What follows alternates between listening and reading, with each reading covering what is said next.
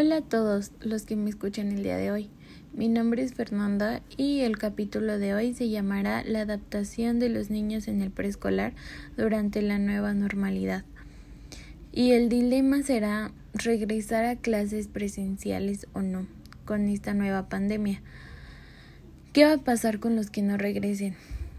Mi jornada comenzó el 30 de agosto del 2021 en el Jardín de Niños Luz González Vaz donde al comienzo del día pude observar cómo se integraban los niños.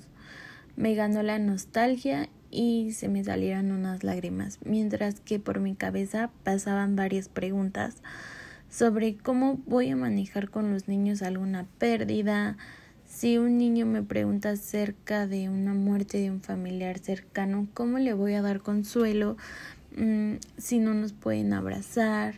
¿Qué voy a hacer si un niño quiere abrazarme? ¿Qué le voy a decir? Es obvio que jamás le rechazaré un abrazo, pero me entraron muchas dudas en ese momento. ¿Cuántos niños realmente van a asistir al jardín? ¿Cómo se va a trabajar con los niños la sociabilización? Mm, si no pueden estar cerca, si los materiales no se pueden compartir, ya, ya que fue indicación de la directora, Mm, realmente tenía mucha incertidumbre de lo que fuera a pasar, acompañada de otras tres maestras más en este proceso de adaptación. Para todos realmente fue muy difícil. Eh, pude reflexionar acerca de mi práctica. Ellas me iban dando algunos consejos, ya que me encuentro en séptimo semestre, donde tres de estos fueron en línea y fue difícil darme cuenta y reflexionar acerca de cómo esta pandemia realmente afectó mi proyecto profesional y acerca de lo responsable que tengo que ser sobre mi aprendizaje, ya que si bien no habrá muchas cosas que yo sepa, voy a tener que investigarlas.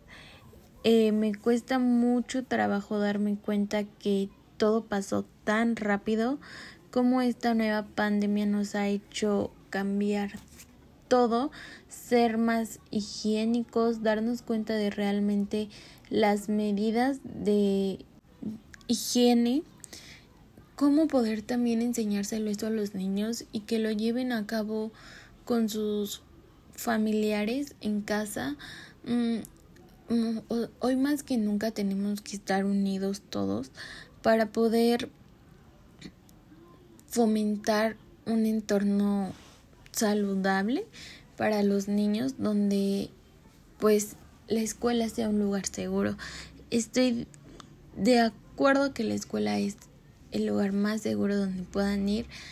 Yo he visto cómo limpian la escuela, cómo las maestras y las directoras están al pie del cañón cuidándose y cuidándose.